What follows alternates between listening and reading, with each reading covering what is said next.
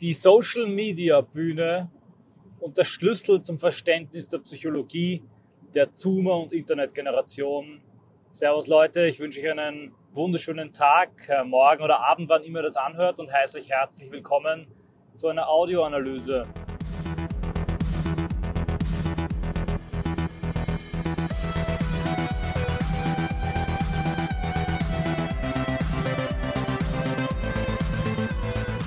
Heute geht es um ein anderes Thema als den Nahostkonflikt oder politische Strategie. Es geht um die Kultur und die verheerenden Schneisen, die die Technik in unsere Kultur, in unser Zusammenleben schlägt, insbesondere in Form der Kommunikationstechnik. Ich empfehle euch dazu meinen Vortrag über den TikTok-Patriotismus, den ich in Schnellroda gehalten habe, wo ich TikTok und die Macht der Kommunikationstechnologie mit dem Ring aus Herr der Ringe vergleiche und damit schließe, dass wir sie nutzen müssen, weil sich uns kein Schicksalsberg bietet, in den wir diesen Ring hineinwerfen können. Ich möchte heute auf einen ganz speziellen Aspekt eingehen, der mir in der Lektüre über Fachliteratur und Kommentaren dazu erst so richtig bewusst wurde. Wir kennen den Typus des Superstars, des Schlagersängers, der Rampensau, des Spitzenpolitikers, meist populistischer Provenienz. Und wir wissen, dass der Typus meistens nicht sehr sympathisch ist, meistens egozentrische Narzissten und Narzisstinnen, die es gewohnt sind, dass Tausende den zujubeln, die andere Menschen als Werkzeuge sehen, die gar keine echten Beziehungen mehr zu einzelnen Menschen aufbauen können, weil sie jeden Tag Tausende Leute sehen, die auch sich mit emotionalen Bindungen schwer tun, weil sie ständig mit Liebe und Anerkennung, Zuneigung, Verehrungen, Liebeserklärungen überhäuft werden. Und wir wissen, dass das mit dem Charakter oft nicht das Beste macht. Das ist aber heute zu einem Massenphänomen geworden. Und zwar ist es so, dass ähm, die sogenannte Dunbar-Konstante, also die Zahl an Leute, zu denen man eine wirklich soziale Beziehung aufbauen kann, bei ca. 150 Personen liegt. Gehen wir ein bisschen ins Detail.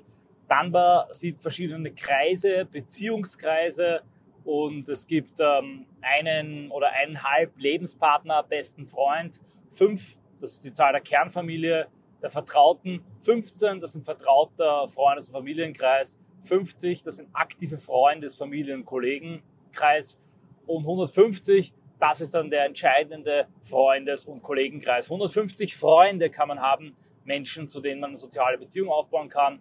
Darüber hinaus gibt es bis zu 500 Bekannte und bis zu 1500 Leute, die man wiedererkennt. Manche Leute wie Al-Qaida, sagt man, haben viel mehr Leute wiedererkannt, aber die Zahl von 150 Freunden, zu denen man soziale Beziehungen haben kann, ist recht unumstritten in der Sozialpsychologie. Und diese Zahl war in der längsten Zeit der Menschengeschichte auch genau die Zahl an Leuten, die man traf und kannte, wenn man nicht so viel herumkam. Es gab Ausnahmefiguren die Händler, die Schausteller und natürlich die Könige, aber das waren eben Ausnahmepersönlichkeiten.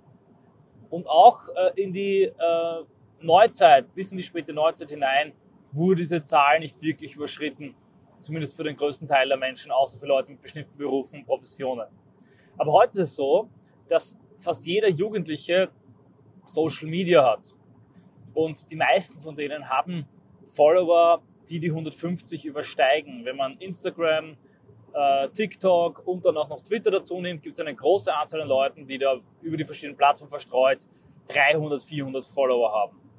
Und ab dem Moment verschwimmt und verschmilzt diese Zahl der Follower und diese Gruppe der ähm, Abonnenten zu einer einzigen Person, zu einer amorphen Masse, nämlich zu einem Publikum, einem Publikum, dem gegenüber man sich auf einer Bühne sieht. Wir kennen die ganzen jugendlichen Zoomer und Internet-Kiddies, die dann mit ihren Handys durch die Gegend laufen, sich selber filmen, Videos für TikTok machen. Sie agieren, sie performieren, also machen eine Performance für, ihre, äh, für ihr Publikum. Sie fühlen sich so, als wären sie Superstars in ihrer eigenen kleinen Welt und haben ein gewisses größeres oder kleineres Publikum. Es kommt hierbei aber weniger auf die Größe des Publikums an, ob es jetzt 500 Follower sind, 1000 Follower auf Twitter oder 20.000 auf TikTok. Es geht darum, dass sie ein Publikum haben, für das sie performen, also für das sie Schauspieler. Der Typus des narzisstischen Bühnenmenschen, der Rampensau, ist also fast schon universell geworden, beziehungsweise hat sich so stark ausgebreitet wie noch nie zuvor. Und auch die Helden dieser jungen Generation sind Streamer und Influencer, die es einfach geschafft haben, ihr Publikum zu maximieren. Jeder will aber sein kleines Publikum haben, ist also zu einem allgegenwärtigen Typus geworden. Diese soziale Bühne ist aber insofern interessant, als sie von einer echten Bühne drastisch unterschieden ist. Man kann nämlich selber ganz genau steuern und ganz genau einstellen, wortwörtlich in der Kameraeinstellung, der Soundeinstellung, im An- und Abschalten des Bildschirms in einem Zoom-Call oder einem Stream, wie man gesehen wird, von wem man gesehen wird, wann man gesehen wird. Die Filter, die dann aus den mittelmäßig oder schlecht aussehenden Menschen wunderschöne machen, werden immer besser. Die Möglichkeit über Beleuchtung etc. zu tricksen ebenfalls. Man kann also steuern und kontrollieren bis ins Kleinste, wie man nach außen tritt. Das Bild von einem, das Hunderte, Tausende, Millionen zu sehen bekommen, das kann man nach Belieben konfigurieren und verändern.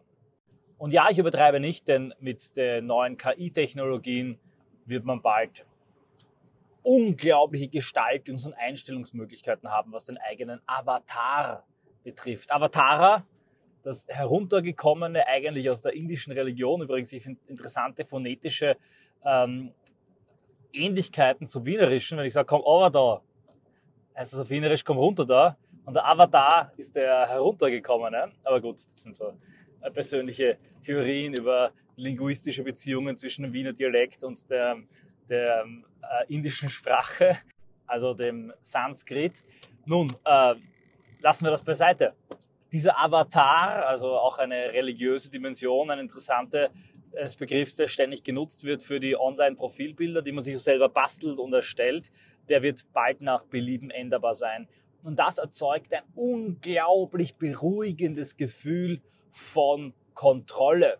Und nicht nur die Performer, noch angenehmer ist es für die Voyeure. Auch sie haben dieses Gefühl der totalen Kontrolle. Sie können in 20 äh, Tabs gleichzeitig Streams anschauen. Sie können in Discord-Foren mal hier, mal so auftreten, auf Twitter agieren und können ganz genau bestimmen, was sie nach außen tragen, welches Foto von ihrem Essen sie posten und welches Trainingsfoto von den 50, die sie gemacht haben, sie dann bearbeitet, mit welchem Filter, mit welchem Kommentar hochladen. Vergleichen wir diese moderne technische Lebenswelt und Form der Kontrolle mit der Lebenswelt eines jungen Lehrlings, eines Tischlerlehrlings, irgendwann im 16., 17. Jahrhundert in irgendeinem kleinen ländlichen Dorf. Es kann in Frankreich oder in Deutschland liegen, meinetwegen auch in Böhmen oder in Serbien. Er hat seine Familie, seine Freunde, seinen sozialen Status, aber er hat auch seine Talente. Vielleicht sieht er besonders gut aus oder er kann besonders gut tanzen oder er kann extrem gut singen. Vielleicht ist er der Beste beim lokalen Maitanz, ähm, äh, Maibaum erklimmen oder Hufeisen werfen oder was es sonst für eine Tradition gibt, bei der die jungen Männer ihre Geschicklichkeit unter Beweis stellen. Er hat seine Arbeit und er hat sein Sozialleben bei den Zusammenkünften, in, beim Dorfwirten, bei den Feiern am Abend beim Familientisch. Und auch er performt auf eine Art und Weise, hat eine Rolle, die er vertritt und die er spielt, wie jeder Mensch in jedem Leben. Aber bei jeder Äußerung, die er tätigt, bei allem, was er tut, einer Holzpfeife, die er schnitzt, einem Haus, das er baut, einer jungen Frau, der den Hof macht, ist er immer direkt und auf eine drastische Art und Weise ausgesetzt. Wenn er das Wort ergreifen möchte, am Wirtshaustisch, auch vor den älteren Herren und Honorationen seines Dorfes und dann nur einen Blödsinn sagt oder nicht richtig formulieren kann, in die Stimme stockt und er sich verhaspelt, dann erlebt er direkt, wie seine, sein Gesicht rot wird, ein flaues Gefühl im Magen bekommt, die Leute zu lachen beginnen und geschlagen muss er sich zurückziehen. Wenn er auf die Bühne geht, tanzt, wenn er beim Lied mitsingt, wenn er sich für einen Sonntag anzieht festlich. In jedem Bereich ist er den Blicken anderer ausgesetzt, in jedem Moment seines Lebens und seines Daseins steht er in einer Wechselwirkung, Wechselbeziehung. Während er aktiv anderen gegenübertritt, ist ja auch ein Objekt für deren Blicke, wird passiv, wird von ihnen bewertet und unter die Lupe genommen. Ein anstrengender, oft nervenaufreibender Prozess. Manche Menschen halten ihn schlechter aus, manche können natürlich auf eine perfekte Art und Weise damit umgehen. Und in diesem Prozess von Aktion und Reaktion, von Ausgesetztheit, aber zugleich auch von Eindringen in die anderen, schält sich dann eine Person, eine Persönlichkeit, eine soziale Stellung heraus. Und jetzt vergleichen wir das wiederum mit der drastischen, vollkommen unterschiedlichen Welt der, des Internet-Voyeurs oder des Internet-Showmans, der Internetbühne als Zuseher oder als äh, Produzent seiner selbst. Du bist abgesichert, du bist eigentlich im gemütlichen Sessel zu Hause, spielst im Wesentlichen eine Simulation und kannst dich jederzeit ausloggen und zurückziehen. Kein Wunder, dass eine ganze junge Generation süchtig wird danach, vor einem imaginären Publikum zu performen oder als eine solche amorphe Publikumsmasse einfach nur zuzusehen. Und sogar das Zusehen ist durch die Kommunikationstechnologie anders geworden. Ich erinnere mich gut an die Zirkus, Zirkusbesucher als kleines Kind oder wenn ich Straßenkünstlern zugesehen habe, dass ich zum Teil mit ihnen mitgelitten habe, ihnen ständig gehofft habe, dass das, was sie machen, so beeindruckend ist, dass ähm, nicht nur ich aus Mitleid klatsche und äh, äh begeistert aufrufe, sondern alle das tun und dass es gelingt, dass es glückt, dass das Kunststück funktioniert. Jeder von euch kennt sicher dieses Gefühl und dann die Freude, wenn es wirklich gut war und wenn man authentische Begeisterung und Freude in den Augen des Publikums und des Performers sah. Auch diese Komponente der Ausgesetztheit und der gegenseitigen Beziehung fällt natürlich weg durch das technische Medium.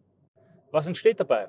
Dabei entsteht ein Typus, es entsteht eine ganze Generation, eine ganze Lebenswelt an Leuten, die nichts sehnlicher wollen, als wieder zu Hause zu sein, vor ihrem Rechner, in ihren digitalen ähm, Bühnenkammern oder in digitalen Logen, um zuzusehen oder gesehen zu werden von einem amorphen imaginären Publikum oder als Teil eines amorphen imaginären Publikums. Die Sucht und Sehnsucht ist sogar so groß nach diesem Gefühl der Omnipräsenz, der Totalkontrolle, der kontrollierten Produktion seiner selbst, dass wenn die Leute unterwegs sind, ich fahre mit dem Auto, ebenfalls permanent auf ihr Handy starren, dieses Telefon hervorziehen, zücken und dann zu scrollen beginnen, um sich in diesem Zustand, dieses Gefühl der Omnipräsenz, der Raum- und Zeitlosigkeit und der Kontrolle zu versetzen.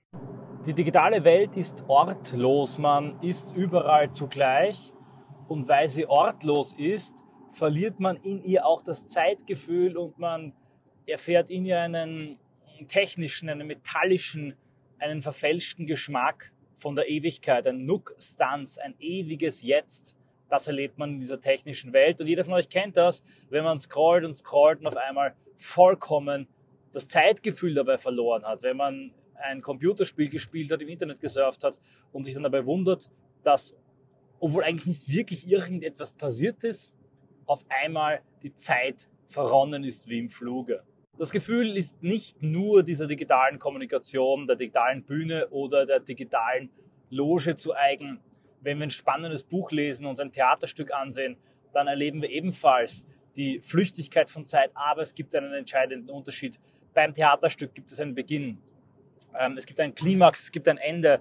Das ist ein zeitlich begrenztes Ereignis, auf das wir uns bewusst einlassen beim Lesen eines Buches ist das ebenfalls der Fall. Und hier haben wir am Ende eine Geschichte gelesen, eine Geschichte verinnerlicht.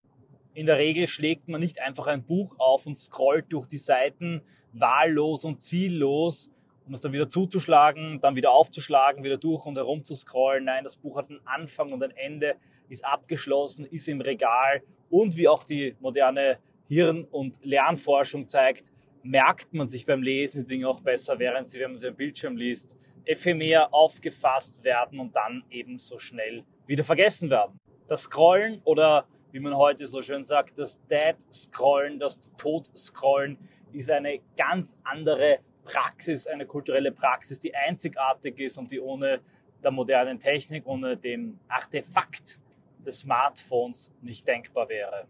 Was soll uns diese ganze Lamoyant sagen? Und damit will ich diese Audioanalyse, die ich, wie ihr vielleicht merkt, sehr lange fortführen könnte, beenden. Das Handy ist ein Suchtmittel. Die moderne Kommunikationstechnologie ist eine soziale Atombombe. Und ebenso wie bei der Atomtechnologie dachte man zuerst, man habe hier einen Quantensprung entdeckt ohne negativen Schlagseiten. Man wollte Atomtechnologie, Atomkraft in Autos einbauen. Man träumte davon, dass jedes Dorf sein kleines Atomkraftwerk haben könnte, dass ja jedes Haus einen kleinen eigenen Atomreaktor haben könnte und die Energieproblematik gelöst sei. Da bemerkte man die Gefährlichkeit dieser radioaktiven Strahlung und die Gefährlichkeit der äh, Strahlung der sozialen Medien und der modernen Kommunikationstechnologie, die merken wir erst leider viel zu spät. Kurz, in einer gesunden, gerechten und guten Gesellschaft, die auch über die Remigration hinausgehend eine gute und gerechte Gesellschaftsordnung darstellen möchte, wären Handys und wäre die Nutzung von Handys natürlich drastisch eingeschränkt. Das aber ist ein anderes Thema, über das ich schon mal in der Audioanalyse gesprochen habe. Diese will ich hiermit beenden. Ich hoffe, ich habe euch damit ein bisschen zu denken gegeben.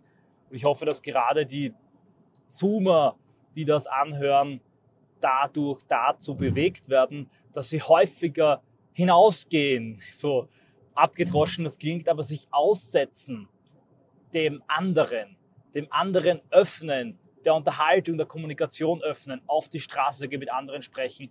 Auch das haben uns die Migranten drastisch voraus, den ständigen sozialen Rangspielen, in der Belebung des öffentlichen Raums und der sozialen Plätze viel stärker noch ein, eine natürliche Lebenswelt haben als die Einheimischen, die sich mehr und mehr in digitale Welten zurückziehen. Das ist gefährlich, es erzeugt verkrüppelte Existenzen, die zu keinem sozialen Leben, keinem normalen sozialen Verhalten mehr fähig sind. Und auch das ist ein wichtiges Thema, das wir aus identitärer und rechter Sicht bearbeiten müssen. Ich hoffe, es war spannend für euch und interessant. Ein kleiner Aufriss einer Skizze und erneut mein Aufruf an euch. Schaut euch meinen Vortrag angehalten im September in Schnellruder zur Stunde der Aufnahme der Audioanalyse immer noch auf YouTube sichtbar am Kanal Schnellruder der TikTok Patriotismus verlinkt in der Beschreibung.